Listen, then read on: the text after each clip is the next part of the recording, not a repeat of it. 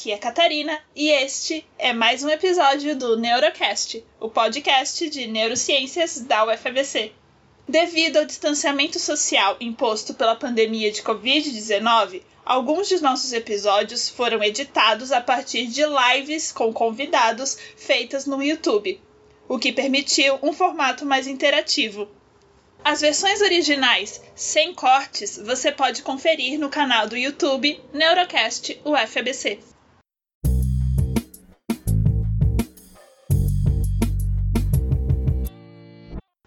Neste episódio, que foi gravado no dia 31 de julho de 2020, tivemos um happy hour científico no qual falamos sobre os efeitos do álcool no cérebro e no comportamento.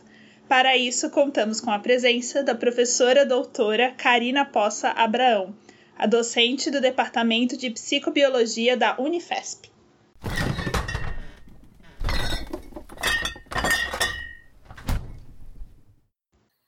Sejam todos muito bem-vindos a esse nosso happy hour científico, nessa sexta-feira, último dia do mês, na qual vamos entender um pouco melhor os efeitos do álcool no cérebro. Para isso, temos a presença da professora doutora Karina Abraão. Acho que a primeira coisa, antes de tudo, Catarina, eu queria te agradecer por você ter me convidado junto com o professor Guilherme Brockton que é um grande amigo e eu sou uma admiradora dele do trabalho. Estou bem feliz, eu gosto muito de falar desse assunto, principalmente, além da parte científica em si, mas quando a gente envolve ele aí num projeto tão legal de divulgação científica como o Neurocast. Então, muito obrigada por me trazer aqui, eu estou bem feliz mesmo. Bom, eu sou formada em biomedicina pela Escola Paulista de Medicina, na Universidade Federal de São Paulo, onde atualmente sou professora. E fiz tanto desde o meu quarto ano do biomédico, que é um ano que a gente faz estágio científico, o mestrado e o doutorado, eu fiz nesse mesmo departamento do qual hoje eu sou professora. E desde o início eu gostava muito de comportamento animal. E a história simplificada é que todos os meus colegas que faziam estágio, iniciação científica, eles estavam fazendo IC, né, que a gente chama, e eu ia lá ver o que eles faziam. Aí eu via cultura de célula, achava chato. Via pipetagem, PCR, biologia molecular, ai, não conseguia nem ver o que eles estavam pipetando, nem acreditar naquilo. E aí um dia eu vi um camundongo bêbado. E eu achei muito parecido com os meus colegas nas festas da faculdade. Isso me encantou. O máximo. E aí eu comecei a trabalhar com é, como que o álcool alterava o comportamento de camundongos e como isso estava associado com o efeito de outras drogas e mais para frente com efeito com alterações de regiões encefálicas associadas ao, ao à busca de álcool, à procura de drogas e a várias a vários aspectos é, da, desses padrões de busca de alguma droga. Aí o mestrado e doutorado, dei continuidade a esse tipo de estudo, mas aí um, dia, um grande dia eu fiz um curso no Uruguai, da IBRO, que é a International Brain Research Organization, que todo estudante da neurociência, desde a graduação até a pós-graduação, deve ter, deve procurar e pesquisar, porque eles são muito legais. Eu fui lá, fiz um curso todo, todo pago por eles, três semanas no Uruguai, e eu descobri, eu, eu fiz pela primeira vez, já tinha tido aula, mas eu fiz pela primeira vez uma técnica chamada PET Plan, que é, são registros de neurônios. Quando você coloca lá uma pipeta de vidro pertinho de um neurônio e consegue registrar como que esse neurônio está funcionando. E aí eu me apaixonei. Aí eu acabei, acabei nessa época fazendo um doutorado sanduíche, é, nos Estados Unidos, onde eu fui lá estudar como que a, a administração crônica de álcool ela afetava os neurônios de uma região muito famosa para dependência chamada núcleo accumbens. Todo mundo, ah, é dopamina no núcleo accumbens. Pois é, eu estava lá registrando os neurônios do accumbens. E achei o que atualmente é uma das teorias que tem que explicar a dependência, que se a gente trata os animais com álcool durante um determinado tempo, eles têm um déficit de plasticidade sináptica, do tipo a depressão de longa duração, ou a nessa região do núcleo accumbens. E achei isso muito legal, deu uma publicação, eu fiquei feliz, voltei para o Brasil, defendi meu doutorado e fui fazer pós-doc na USP com a professora Rosana Camarini. Ah, eu fiz toda essa formação com a professora Maria Lúcia Formigoni, lá na Psicobio, e fui para a USP fazer pós-doc com a professora Rosana Camarini. E aí eu comecei a ficar muito intrigada, porque eu dava o álcool muitas vezes e vi uma alteração no cérebro. Mas eu nunca entendia como que aquela, aquela alteração tinha chegado ali, porque eu não sabia os efeitos agudos do álcool. E começou a passar na minha cabeça que eu precisaria estudar os efeitos agudos para ir então entendendo a plasticidade, as alterações que vão acontecendo com o tempo e que se estabelece depois de uma exposição crônica ao álcool.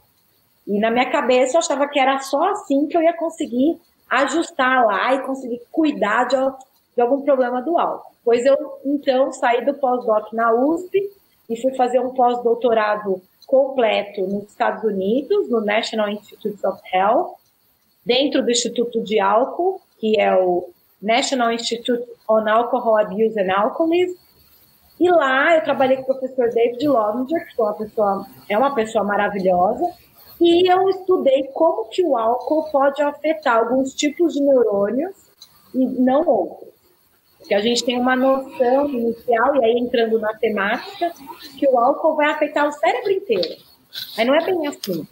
O álcool tem especificidades, tanto de regiões, quanto de neurônios, quanto de moléculas que ele pode afetar. Eu dizia no começo da minha carreira que essa droga era uma droga promíscua. Ela danadinha, em qualquer lugar. Mas hoje em dia eu percebi que ela tem vários alvos de efeitos, mas ela não é impossível de ser estudada. Ela tem especificações e a gente consegue entender como que ela afeta. Mas é complexo e ainda bem porque eu tenho uma carreira inteira pela frente.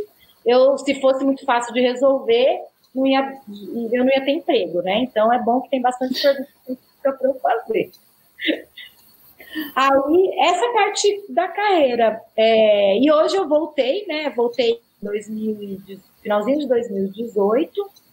Passei 2019 conseguindo verba para laboratório, montando o meu grupo de pesquisa, que eu estou vendo que tem umas pessoas aqui, já mandando umas mensagens, que eu estou feliz. É um grupo que é o que eu conquistei de mais importante no Brasil, né, nessa etapa da minha carreira. É maravilhoso, eu amo ele de paixão. E agora eu estou esperando a pandemia passar para conseguir ajustar aí os experimentos e tocar tudo o que eu quero fazer no laboratório, junto com o meu grupo, claro. Porque sozinho a gente não faz pesquisa. Sim. Muito interessante toda essa trajetória e como que foi levada a se interessar por esse assunto. É um resumo, é. Acho que o, o, o, registro dos neurônios me levou bastante para o lado da biofísica, né? Do, nas áreas de biofísica. Faço PET clamp, é o que eu quero fazer no meu laboratório, e além disso, alguns registros é, de sensores de luz, para a gente poder entender como que o cérebro muda. E aí, e sempre associado ao álcool, tanto é, colocando é, o álcool diretamente para ver o que ele faz no neurônio, quanto dando álcool para o animal, vendo como o animal se altera, né, o comportamento do animal se altera, e ver como isso é correlacionado com alterações no cérebro.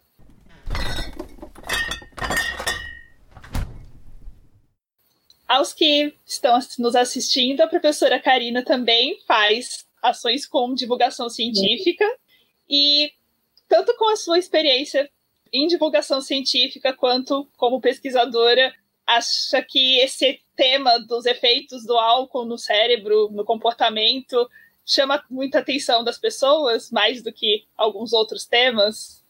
Sobre a divulgação científica, eu já participei de vários projetos, mas o mais consistente e longo e que é muito pertinho do meu coração é o Eureka Brasil, eu fundei o Eureka Brasil com um colega que já não está mais no Eureka, mas é querido, o Rafael, e a gente desenvolveu um, é, assim, cresceu com um grupo de pessoas muito legal. É, inclusive, é interessante porque eu aprendi a conhecer e me transformar em amigas de pessoas que eu nunca encontrei pessoalmente. Dentro do Eureka agora, é, os mais antigos sou eu e o Túlio, E o Túlio é um grande, eu considero ele um amigo, mas eu nunca encontrei o Túlio pessoalmente na vida. A gente se conhece desde 2016, 2017. Isso é bem legal. E aí a temática de álcool realmente, ela não só de álcool, de drogas no geral, ela traz muito interesse porque ela ainda é clichê. As pessoas ou, ai meu Deus, droga mata, o que não é verdade, né? A gente não pode ficar falando mentira, senão a gente perde a confiança das pessoas. As, os efeitos da droga, principalmente os iniciais, são legais, são interessantes, as pessoas gostam. E por outro lado, também tem a curiosidade de entender como que age, como que não age. Então, acho que o Eureka, a gente tem poucos textos da área de drogas lá, mas a gente está tentando é, montar outras formas, outras ferramentas de divulgação científica associadas aos nossos textos do Eureka e trazer mais essa temática. Eu percebi há um tempo atrás que o tema de álcool tinha bastante assim, penetração na área de divulgação científica quando eu comecei a fazer esse tipo de coisa aqui. Mesmo quando eu morava nos Estados Unidos, em 2017, as pessoas começaram a me chamar para fazer webinário. Aí tem o webinário que ficou gravado três horas eu falando e dando palestra sobre álcool, sobre ressaca. As pessoas costumam perguntar se dá para curar ressaca, né? É, então, tudo isso eu percebi que tem uma penetração muito forte. Eu acho que do álcool mais porque é difícil achar alguém que nunca experimentou. Tem muita gente que não, não bebe constantemente, mas todo mundo em algum momento experimentou. Não todo mundo, a gente nunca pode generalizar, mas a maioria experimentou. E muita gente usa, né? E as pessoas usam achando que não é droga. Fica falando, droga é a cocaína, o crack, né? A maconha, né? Agora, o álcool é uma droga e é o maior problema no Brasil e no mundo. Esse que é, as pessoas não percebem. Sim, é algo muito do cotidiano das pessoas. Muito. É. Talvez seja uma curiosidade, mas a pandemia, uma das visões sobre a pandemia, o isolamento, que as pessoas têm falado nas lives, nas, na, nas entrevistas e tudo mais, é o aumento de consumo de álcool. E a gente ainda realmente não sabe se o aumento é real, tá? Ah, alguns estudos mostram que no, lá em março e abril houve um pico né, de aumento do consumo, que é grave para quem tem a dependência, para quem tem problemas já associados ao álcool. Mas hoje em dia a gente já está observando que para quem não tem o problema, provavelmente diminuiu o consumo, porque as pessoas associam o consumo de álcool à socialização, a grupos. Quem não tem problema de dependência ou de abuso né, grave, geralmente bebe com os amigos, não fica bebendo sozinho em casa. Então, a gente é, acho que as pesquisas estão em andamento e a gente vai ver que o padrão de uso de álcool está mudando.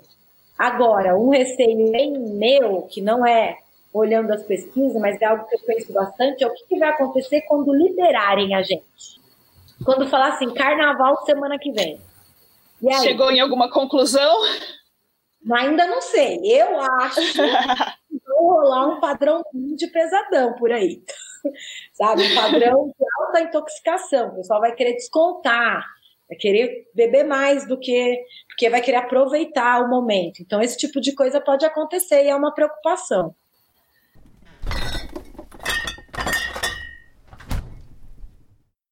Temos aqui Letícia perguntou o que é Pet Club. Ai, a Letícia é minha aluna de contrato, ela sabe, mas ela gosta de fazer. Ela é a divulgadora científica do grupo, então. É, mas é uma ótima pergunta, porque eu falei e é difícil, não é uma coisa trivial de entender, mas PET clamp é uma técnica da ciência, da neurociência, principalmente, que registra neurônios individuais, porque é uma técnica que utiliza uma pipeta de vidro, vidro que é um tubinho de vidro, ligado a um sistema de um computador, de um microscópio e um sistema eletrônico, é, para conseguir tocar em um único neurônio e registrar como que aquele neurônio está funcionando. Os neurônios funcionam através de alterações elétricas na sua membrana. Então, quando a gente coloca uma pipeta lá pertinho da membrana do neurônio e forma o que a gente chama de PET clamp, a gente consegue registrar essas alterações elétricas da membrana, que podem ser desde alterações de voltagem, como é, potenciais excitatórios, sinápticos ou da própria, do própria membrana, ou até o mais famoso, a mais famosa alteração da, da, da voltagem da membrana, que é o potencial de ação, que é o que realmente desencadeia a informação de uma região para outra do cérebro. Então, de uma maneira simplificada, o PET clamp é, é isso.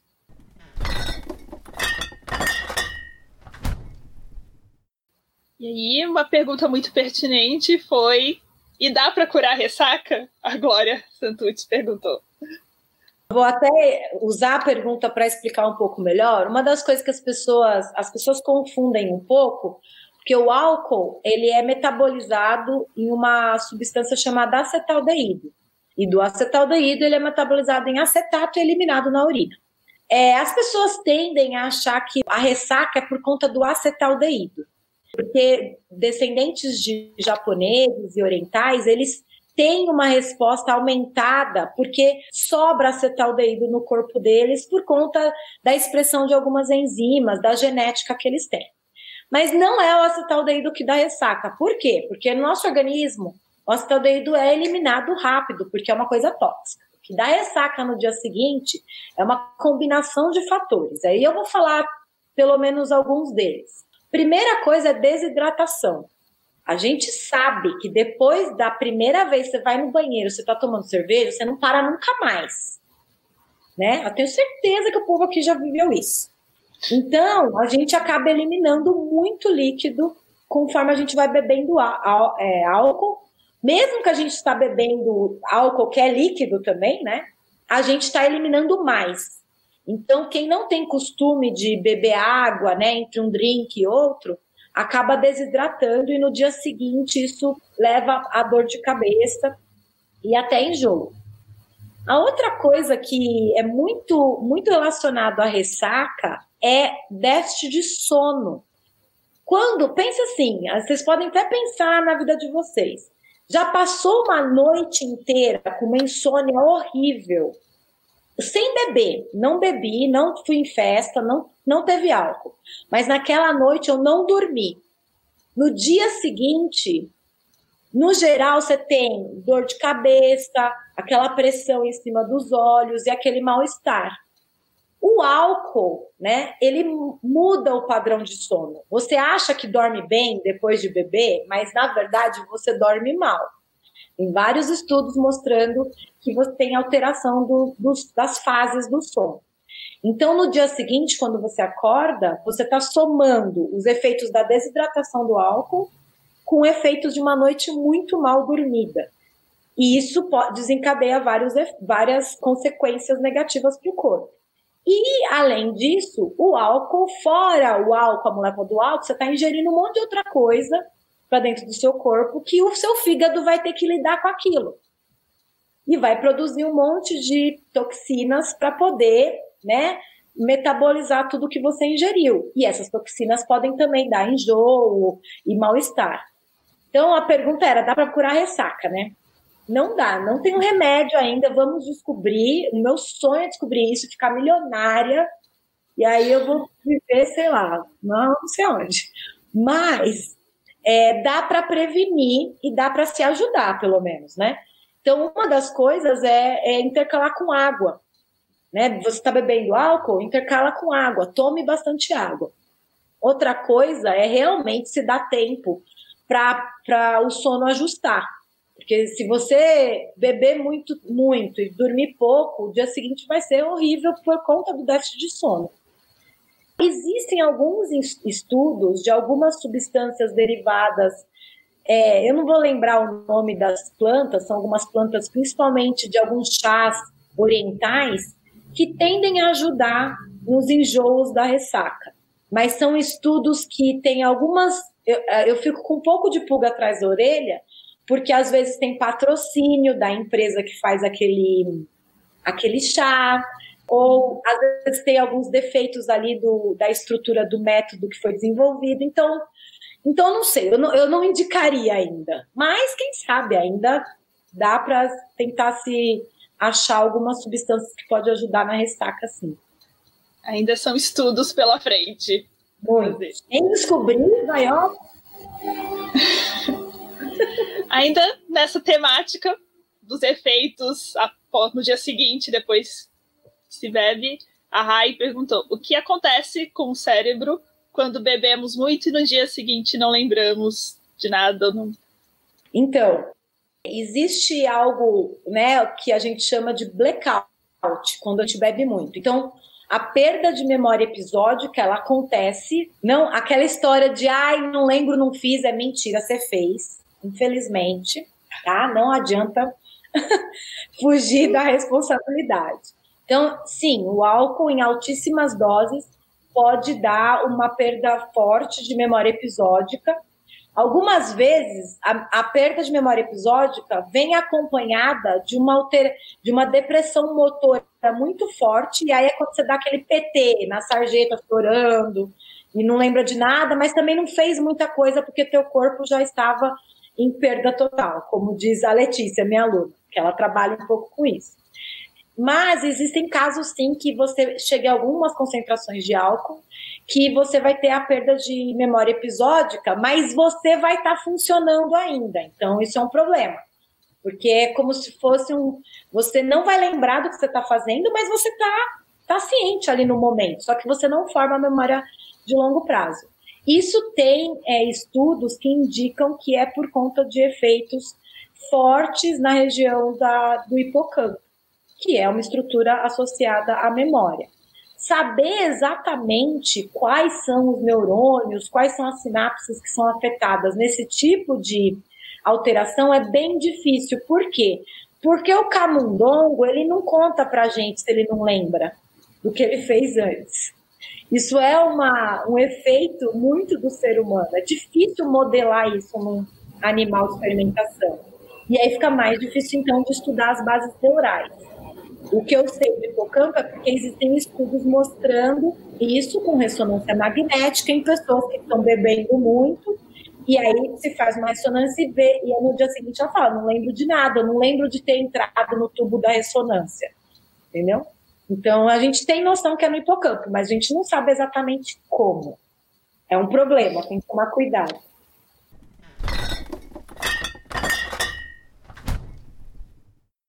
John perguntou, Karina, como explicamos a diferença do álcool no cérebro de quem é dependente e de quem não é dependente do consumo de Obrigada, álcool? Obrigada, John. John é o professor lá da Federal do Rio Grande ah. do Norte, querido.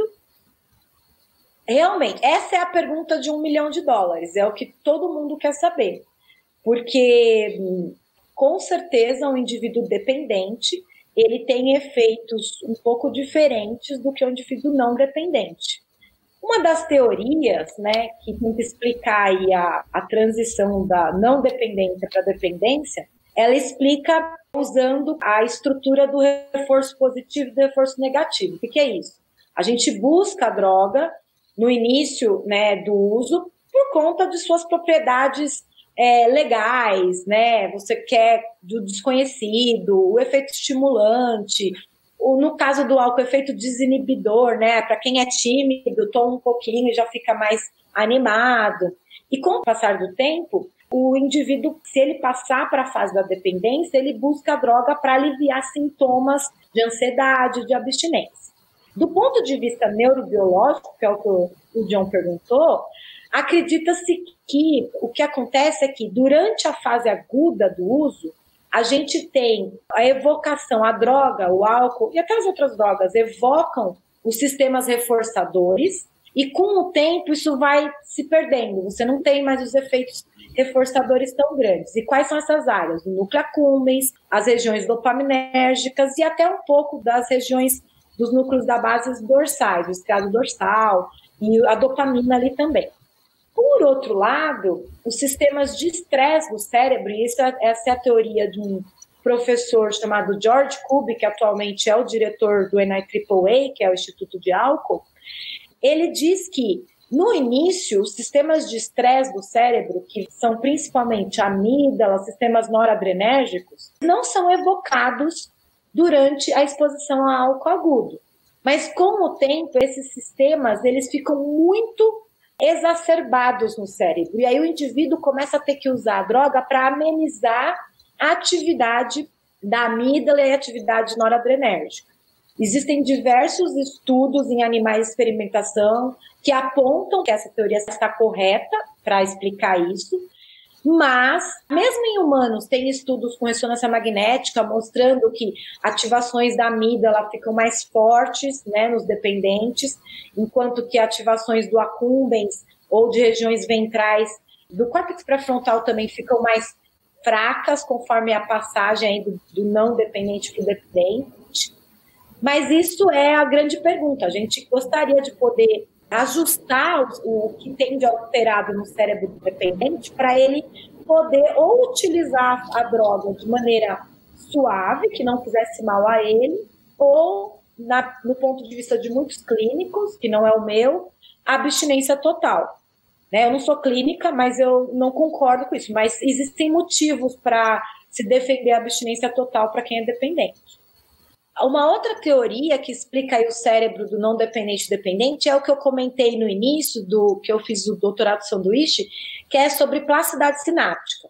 Então, todo mundo adora falar desse termo, ele é usado de maneira errada por muita gente que não, não sabe o que é neurociência, mas plasticidade sináptica é a sinapse ficando mais forte ou mais fraca a depender das estimulações né, que existem ali. Então, as famosas de longa duração são a LTP, a LTD.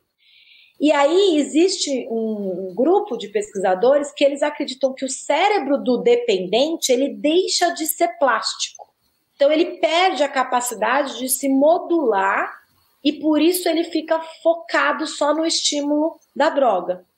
Então, por exemplo, eles tentam explicar o comportamento do dependente. Ele esquece a família, ele não tem mais prazer com a família, ele não consegue mais ir trabalhar, ele não consegue ter prazer com outras coisas da vida, ele só consegue achar uma coisa legal se ele beber o álcool. Isso é porque o cérebro dele é como se tivesse enrijecido, de, uma, de um ponto de vista popular de se falar.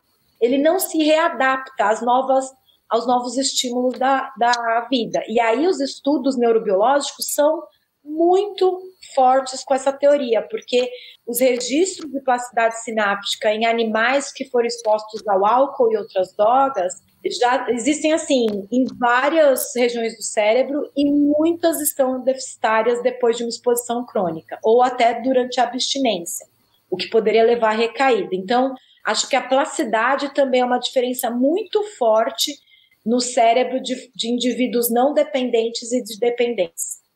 É, então é bem difícil responder essa pergunta, mas tentei trazer alguns aspectos para incitar o debate, para a curiosidade sobre isso.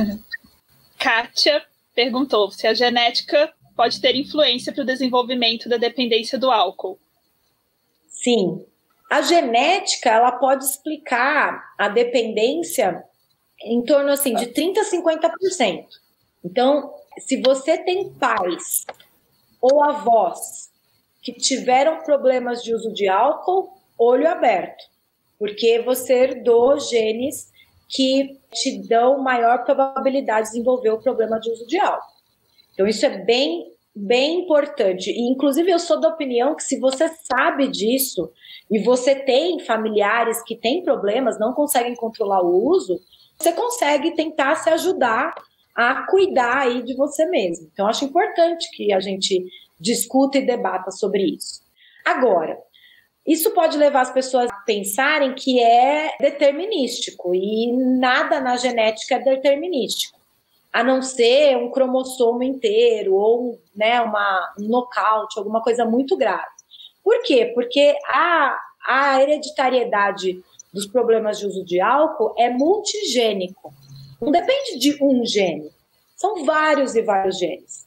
E até por isso que até hoje os cientistas não conseguiram caracterizar a probabilidade de dependência ou não tão bem só analisando a genética do indivíduo. Por quê? Porque grande parte desse problema de saúde tem a ver com comportamento social e a influência ambiental. Então, não adianta só olhar o gene, mas sabendo que a genética pode causar algum problema, a gente consegue olhar com mais cuidado para cada um de nós. E aí os clínicos, né, psicólogos e psiquiátricas precisam perguntar para esse indivíduo se na família dele tinham outros indivíduos com problemas de uso de drogas. Porque isso pode levar o médico, ao psicólogo, falar, poxa, aqui eu preciso prestar mais atenção, menos atenção e assim por diante. Ajuda bastante.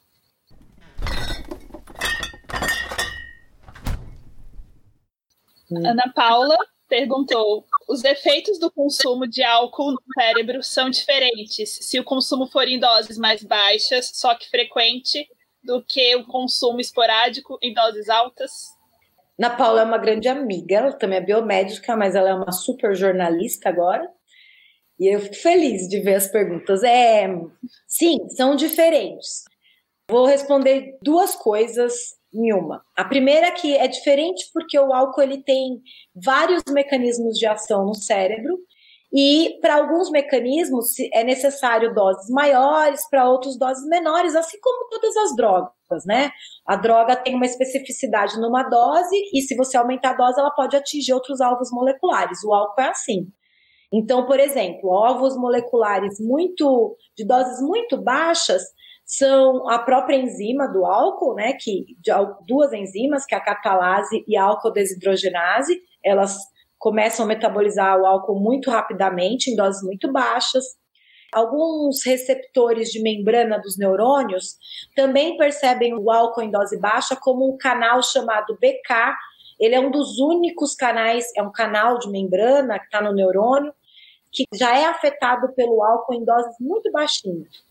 Então, esse é um ponto de vista. E aí, quando você vai para doses maiores, medianas, você atinge algumas neurotransmissões, como a glutamatérgica, a GABAérgica, a própria transmissão serotoninérgica, porque tem um efeito em um receptor serotoninérgico.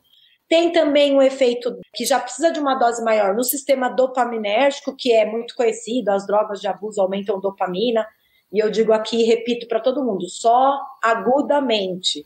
Se for crônico, não aumenta mais. Tem muito estudo já mostrando isso. Então, as doses têm efeitos diferentes do ponto de vista neurobiológico. Aí a pergunta da Ana também tinha a ver com beber um pouquinho todo dia ou beber muito num dia só, certo? Mais espaçado.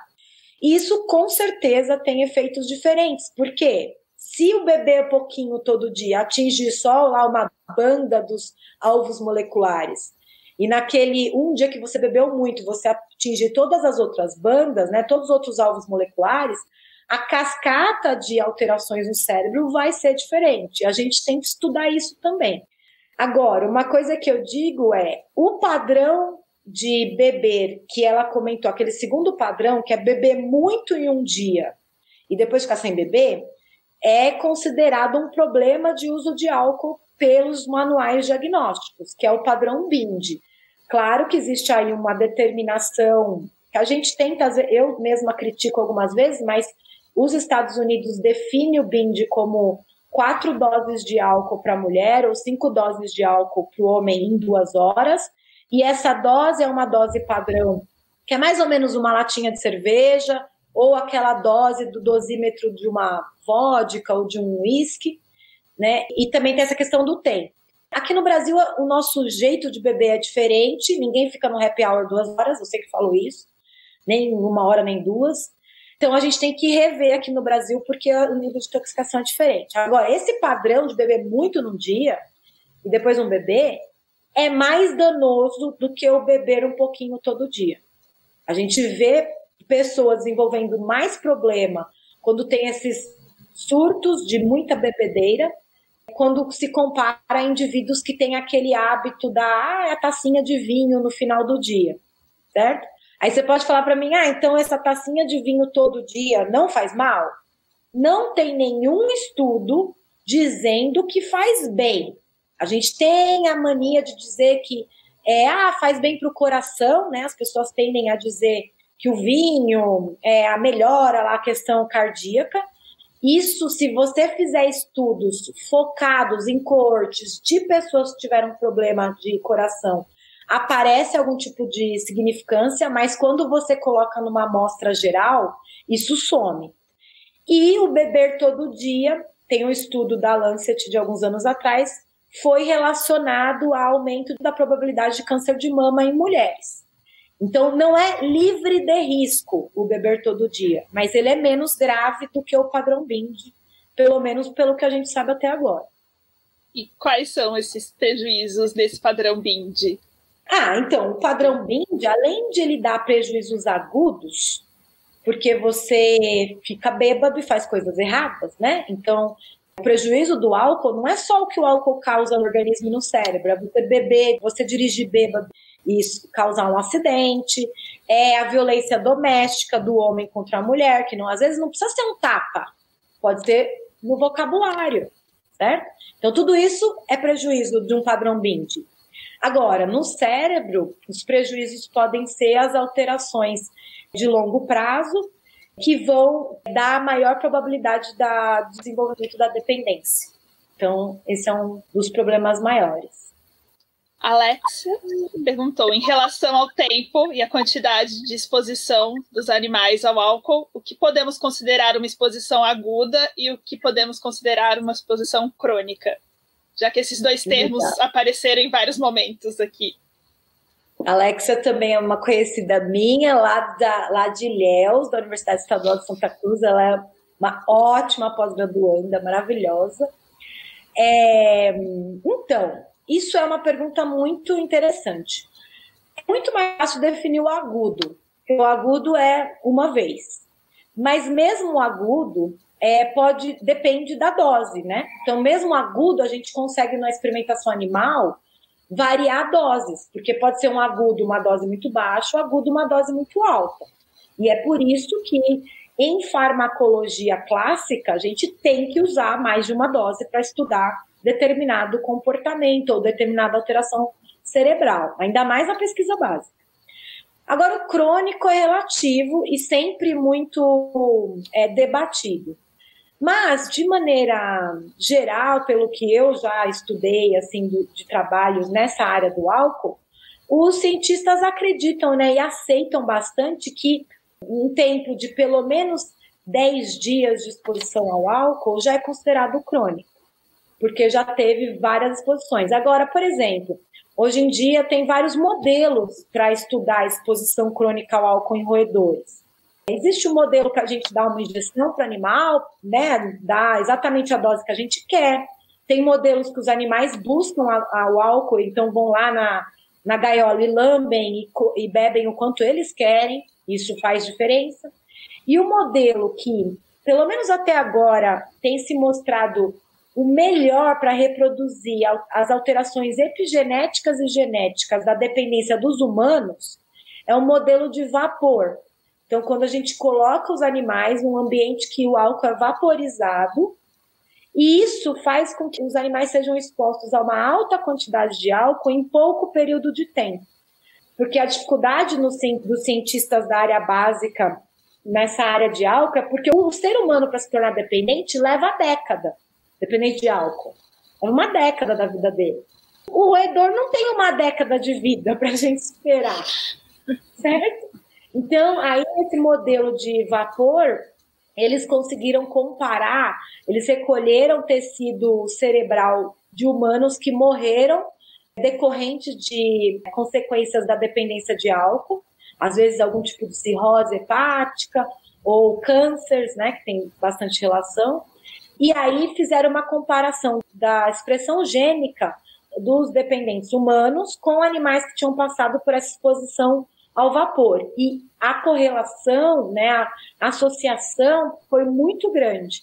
Então, se o experimentador da área básica quer realmente estudar dependência, conseguir entender a dependência pelo ponto de vista de expressão gênica, ele pode usar esse modelo que talvez seja o melhor atualmente. Eu mesma não uso, porque, como eu falei lá, quando eu contei a história, eu tenho interesse de estudar os efeitos agudos do álcool. Eu quero entender como que o álcool afeta o cérebro ali, no primeiro estágio, na primeira vez, segunda vez que o indivíduo se intoxica.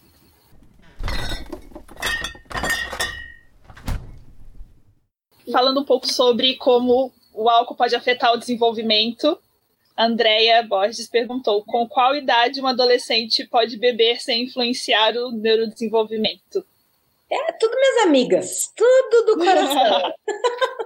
então, é que assim, isso vai mudando com o tempo, mas atualmente acredita-se que se o indivíduo começa a beber a partir dos 18, 20 anos, ele já está bem mais protegido de qualquer efeito do álcool no neurodesenvolvimento. Aí, para quem não é da área de neuro e está acompanhando, o cérebro de um adolescente não está formado até os seus 20 anos.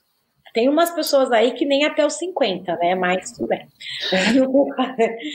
é, mas isso é importante, porque é por isso que o adolescente não pode dirigir, é por isso que o adolescente não vota, é por isso que o adolescente não pode beber álcool. Não é do nada que os governantes, há um tempo atrás, decidiram tudo isso. É porque o cérebro não está formado, o adolescente se coloca em situações muito é, perigosas, né? Ele se, tanto é que eu, quando era adolescente, pensava em saltar de bang jump e para mim era uma coisa de boa. E atualmente eu estou há 10 anos pensando nisso e estou em dúvida ainda, porque eu acho que é perigoso. Então, esse tipo de coisa, o adolescente se coloca em situações de risco. Os cientistas acreditam que até os 18, 20 anos não se deve beber álcool, por conta do neurodesenvolvimento e principalmente da formação é, mielinização do, de fibras do córtex pré-frontal para regiões subcorticais. É, nos Estados Unidos, por exemplo, eles são um pouco mais cautelosos e seguram até os 21 anos de idade. Lá não é permitido beber antes do 21. Mas eu vivi lá e tem um, um efeito colateral de segurar muito tempo o, o uso de álcool nesses adolescentes. Quando eles começam a beber, eles bebem em níveis que é desesperador. Então, assim, as famílias, né, as pessoas têm que tomar um cuidado aí do que pode e não pode, porque o segurar demais até uma fase muito adulta pode fazer, nesse momento que ele pode, ele exagerar o consumo de maneira muito drástica. Então, eu acho que atualmente aí os 18 anos é adequado, pelo que a gente sabe até hoje. E quando adolescente o pré-adolescente consome álcool antes disso, em idades menores, mais jovem, quais são os efeitos? Acontece muito. No Brasil, os adolescentes começam a beber a 13 anos de idade. Não é nem 17, não, é 13 anos de idade, uma criança ainda, pelo menos do ponto de vista. Então é, é grave. O que acontece é, os adolescentes, eles são mais tolerantes a alguns efeitos depressores do álcool. Então, eles conseguem beber muito mais. Então, eles têm esse risco, eles conseguem beber mais e eles já não têm o controle inibitório porque o cérebro tem a informação. Então, essa coisa de inibir esses comportamentos de risco já é menos adaptado no adolescente.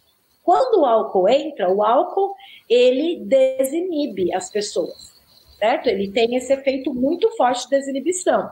E aí vira uma bomba relógio no adolescente. Então, isso pode fazer com que ele interaja em situações perigosas, entre em briga, entre em relações sexuais sem preservativo e assim por diante. Então, essa é a gravidade comportamental. Em relação ao cérebro, os neurônios, principalmente do córtex pré-frontal, eles são mais afetados pelo álcool no adolescente, o que pode causar alterações plásticas muito mais rápidas do que quando um indivíduo adulto começa a beber.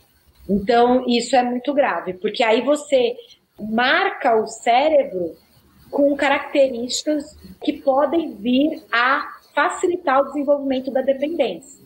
Então, hoje a gente sabe que quanto mais cedo começa a beber, mais chance de se tornar dependente.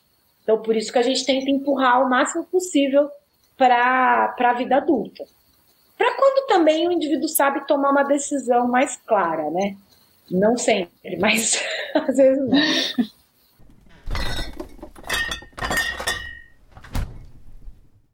O Edilson Júnior perguntou: É muito comum as pessoas que consomem muito álcool relatarem que desejam parar de consumir, mas que depois de tomar o primeiro gole não conseguem mais parar. O que no cérebro explica esse comportamento? O Edilson também é meu aluno e ele usou a frase do meu projeto. Meu projeto é do, depois do primeiro gole não consigo mais parar.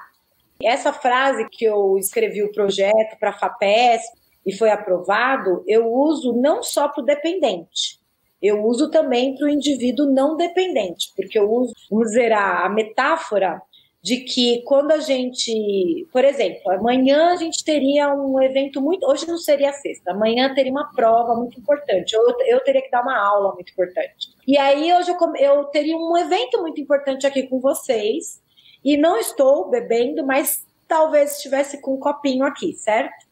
Mas eu, eu pus na minha cabeça, poxa, eu vou beber um copinho para ficar feliz, por exemplo, mas eu não vou passar de um. E no momento que você começa a beber, de repente você está no quarto. Eu brinco que a pessoa vai no bar e de repente o garçom já te encheu o quarto copo, você nem percebeu, você já está muito alegre e amanhã você tem aquele evento importante. Então, esse descontrole do que você tinha decidido acontece em pessoas não dependentes. E aí, no dependente, isso é muito claro. E é, esse é um dos motivos pelos quais muitos clínicos acreditam na importância da abstinência total. Do ponto de vista cerebral, que a gente está sempre tentando puxar aqui para os efeitos do álcool no cérebro, isso acontece porque o álcool age em regiões do cérebro que fazem o controle inibitório do nosso comportamento. E isso é o que eu estudo. Então, eu sempre falo, a tomada de decisão para qualquer coisa na nossa vida, ela tem dois braços. Ela tem o que executa e o que inibe, porque para tudo que a gente faz na vida, a gente executa um movimento e inibe outros, certo? Então, quando eu decido dar uma live, conversar com vocês aqui, eu tenho que executar um monte de ideias, pensamentos, fala e gestos, e inibir outros. Porque se eu sair aqui de frente da câmera, não vai ser muito legal, ninguém vai me ver, certo? Ou se eu começar a conversar com a minha cachorra do nada aqui do lado, também não vai ser legal. Então, a gente está sempre executando inimigo. O álcool, tem teóricos que falam que o álcool altera a execução. E pode até alterar a motricidade, mas eu não acredito muito que altere a execução. Eu acho que ele altera e prejudica a inibição. Então, quando você precisa da inibição, quando você decidiu não beber o segundo copo, o cérebro não está funcionando tão bem e você acaba bebendo. E da onde surgiu essa ideia? Surgiu do meu pós-doc, porque quando eu estudei uma região chamada globo pálido, é uma região do cérebro, que está conectada com todos os núcleos da base, que são regiões que tomam decisão para a gente. Quando o córtex computa tudo, manda para os gânglios da base para vai lá, faz alguma coisa, é a favor ou contra isso. E essa região, o globo pálido, tem alguns neurônios que inervam o estriado. E esses neurônios específicos, eles controlam um tipo de inibição. E o álcool altera o funcionamento desses neurônios. Então, quando eu vi isso, ele altera desses neurônios, mas não altera de alguns outros que vão para outras regiões nessa mesma região, chamada globo pálido. Quando eu vi isso, estudei, publiquei o paper e tal, eu fiquei intrigada com isso. Falei, poxa, se altera o funcionamento de, de neurônios que fazem controle inibitório, o controle inibitório desse animal deve estar zoado. Mas existem outras regiões e projeções no cérebro que também fazem controle inibitório. Então aí eu propus de vamos fazer um mapeamento e estudar como que o álcool agudo e crônico pode alterar essas alças de controle inibitório cerebral e alterar o comportamento. Então a gente tem tanto essa visão de como vai alterar o neurônio, a sinapse, e tá, alterou essa sinapse neurônio, como que isso dá consequência de um comportamento diferente, esquisito ou atrapalhado do animal de experimentação. Porque a gente precisa começar a entender melhor isso. A neurociência, aqui é um neurocast, né? A neurociência agora tem muito mais poder tecnológico para dissecar o cérebro, que não tinha na minha época de doutorado, ou um pouco antes, não existia nem a famosa optogenética, que a gente consegue estudar pedacinhos específicos do cérebro. Então, acho que agora a gente precisa começar a delimitar melhor, para entender melhor, porque senão fica bem confuso.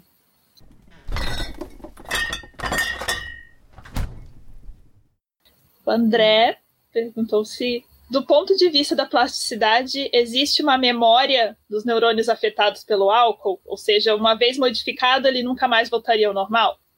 André também colega lá da Psicobio, pós-doc. Alguns lugares sim. Então, por exemplo, tem o, estudo que eu fiz no, no Globo Pálido, eu acabei de comentar, o efeito agudo da droga, agudo que eu digo lá no neurônio, eu nem dei para animal, eu dei para o neurônio só. É um efeito pontual e quando o álcool sai, o neurônio volta a funcionar como ele estava funcionando antes. Então, são efeitos que eu chamo de transitórios do álcool. Agora, existem efeitos permanentes. Então, por exemplo, tem alguns estudos que mostram que a sinalização gabaérgica do estriado, que também é uma sinalização que eu, que eu gosto de estudar, ela é alterada após as primeiras exposições. Um rato, você dá algumas injeções para ele e a gente não consegue vê-la voltar ao normal, mesmo depois de alguns dias. Mas, na maioria do caso da plasticidade, que é o que ele perguntou, que são as alterações de longa duração, os estudos em roedores mostram que administrações agudas da droga causam esses déficits de plasticidade, mas que eles retomam ao normal após alguns dias. Às vezes cinco dias, às vezes sete dias. Em relação à exposição crônica, o que é interessante, eu até fiz uma revisão sobre isso, dos estudos de álcool, que você expõe né, o animal ao álcool, e aí alguns estudos vão estudar a plasticidade logo depois da última exposição, ou às vezes alguns dias depois, ou às vezes duas semanas depois, às vezes um mês depois. Sempre dá alteração de plasticidade. Mas em cada ponto da abstinência ela é diferente. Então, por exemplo, é, o estudo que eu fiz no, no doutorado sanduíche mostrou alteração de LTD na região do núcleo accumbens, core, que é uma sub-região, 14 dias após a exposição crônica ao álcool. E um conhecido meu fazia estudos do mesmo tipo que eu, e ele mostrava que no Shell não tinha essa alteração de plasticidade. A Shell é outra região do núcleo accumbens não tinha essa alteração de plasticidade no 14 dia, mas quando o core normalizava, o shell já tinha alteração de plasticidade. Então, o que, eu quero trazer com isso? Que, mesmo na abstinência, as alterações do cérebro são dinâmicas. Então, é por isso que, desde a ciência básica até a clínica, eu, eu, defendo a ideia que a gente tem que saber onde o animal ou o paciente está, em que fase ele está, porque o cérebro de um indivíduo em intoxicação, não dependente, mas intoxicação, é diferente de um cérebro do indivíduo que bebe há muito tempo, é diferente de um dependente, e aí na abstinência é diferente o cara que está em pouco tempo abstinente ou o cara que está muito tempo abstinente ou o cara que teve uma recaída que reusou a droga, porque faz parte da, da doença, não é um erro, é só algo que acontece. E a gente tem que cuidar, né? Então, é difícil responder a pergunta do André dizendo se o cérebro volta ao normal. Conhecendo a doença como eu, e ele mesmo também conhece, a gente acha que talvez não, porque é uma doença que o indivíduo vive com essa vontade de usar droga por anos a fio da vida provavelmente a vida toda. E nos estudos a gente percebe que essas alterações elas não continuam as mesmas, elas vão mudando. Aí dizer quando que chega a um, uma homeostasia, um retorno ao basal, fica difícil. A gente não sabe. Agora, duas perguntas que não colocaram aqui nos comentários, mas que fazendo divulgação científica aparece às vezes com uma pergunta do público é se afinal o consumo do álcool mata algum tipo de neurônio? Acontece isso? Não! Ai. Olha, os estudos que é, viram morte neuronal usavam doses de álcool in vitro, né, em culturas de neurônios altíssimas, que não são compatíveis com a fisiologia humana. Então, mesmo que a gente beba muito, a gente vai dormir antes de chegar naquela concentração. A gente vai capotar. A gente não vai ter força no braço para trazer mais álcool na boca. Ou a gente vai vomitar. Então, assim, o corpo, e é importante, o corpo tem estratégia, o corpo sabe que aquilo é intoxicante, ele não gosta, então ele tem estratégia para te fazer parar. Então ele não chega em concentrações tão altas que vão causar morte neuronal desse jeito que as pessoas pensam. Agora, é óbvio que intoxicações crônicas podem levar a alterações drásticas dos neurônios a ponto deles não funcionarem bem. Eles não vão morrer, mas eles não, também não vão estar funcionando. E a outra coisa que é perigoso e que aconteceu já em vários lugares, e eu vou contar uma história, por exemplo, né, nos Estados Unidos, durante a crise, eles resolveram proibir a venda de álcool. Algumas pessoas devem conhecer essa história. E aí tem foto de pessoas jogando barris de cerveja na sarjeta, indo embora, pessoas atrás chorando. É interessante a história. E aí as pessoas não iam ficar sem a droga, né? O ser humano usa droga desde sempre, desde sempre. E aí as pessoas começaram a fermentar álcool e destilar álcool em casa, certo? Porque não podia comprar, né? Não tinha para comprar. Ah, tá bom, então vou fazer em casa mesmo. Só que aí faziam de maneira sem qualidade, sem cuidados, e ao invés de fermentar e sobrar só etanol, que é a molécula que a gente bebe, é porque álcool é uma categoria química, bioquímica, né? Tem um OH lá na molécula. O etanol é um dos tipos de álcool. Por exemplo, o que vai no carro não é o que a gente bebe, tá? E tem um outro que é o metanol, que tem só um carbono, que ele é tóxico a ponto de induzir a morte e morte neuronal também. Então, nesses casos, se a pessoa está ingerindo um álcool de má qualidade que contém, por exemplo, metanol, aí sim ela pode perder massa neuronal e morrer, e ir a óbito. Isso acontece, viu, bastante, porque apesar de atualmente a produção, por exemplo, de cachaça no Brasil ser cuidadosa, imagino tanto de produção em alambique que não tem o controle da fermentação e que pode sobrar metanol nas cachaças. Então, gente, procura beber de lugar certo, né? Não pode beber do fundo do quintal.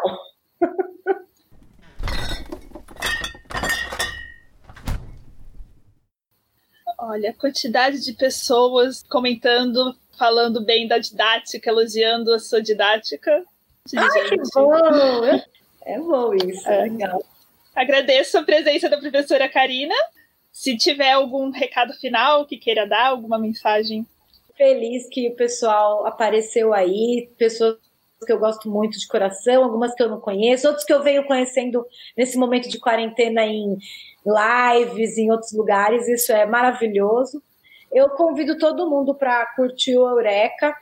É, lá a gente fala de vários assuntos, muitos assuntos mesmo, e são profissionais, a maioria são professores de universidades ou da educação básica, então todos tentam trazer a ciência de uma maneira didática e fácil de ler, mesmo que você leia um texto lá do tecnologia. Então eu convido para vocês irem lá no site, é www.eurecabrasil.com e seguir a gente pelo Facebook ou pelo Instagram.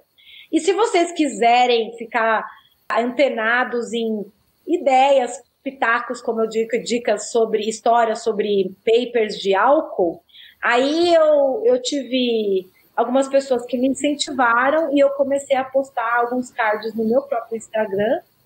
Então pode ir lá também curtir os cards, me dar ideias também, eu posso procurar pesquisar de alguma pergunta, né? Aí eu pesquiso e faço um card, porque eu gosto bastante, é um jeito que eu uso, na verdade, para memorizar os papers. Contei isso para os meus alunos. Os cards já existem há anos na minha vida, então eu, eu leio um paper, faço um card para eu lembrar que ela existe. E ajudou. E aí agora, já que o Instagram precisa desses quadradinhos, eu falei, ah, vamos lá. E muito obrigada, Catarina, por, pela, pelo convite. E o pessoal do FABC, todo mundo que faz o Neurocast, o Guilherme, que eu sei que teve influência aí. E todo mundo que assistiu, a minha mamãe, que tá ali batendo palminha, ó, a Isabela, minha ah. mãe. Obrigada mesmo, pessoal. Sextou, gente. Sextou.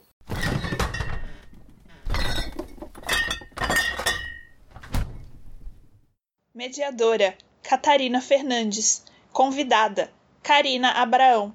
Edição: Juliana Volpe. Arte de divulgação: Raine Pereira.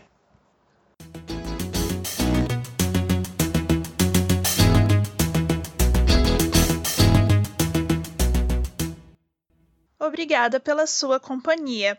Se tiverem perguntas ou comentários, entre em contato conosco pelas redes sociais. Instagram, neurocast.ufbc.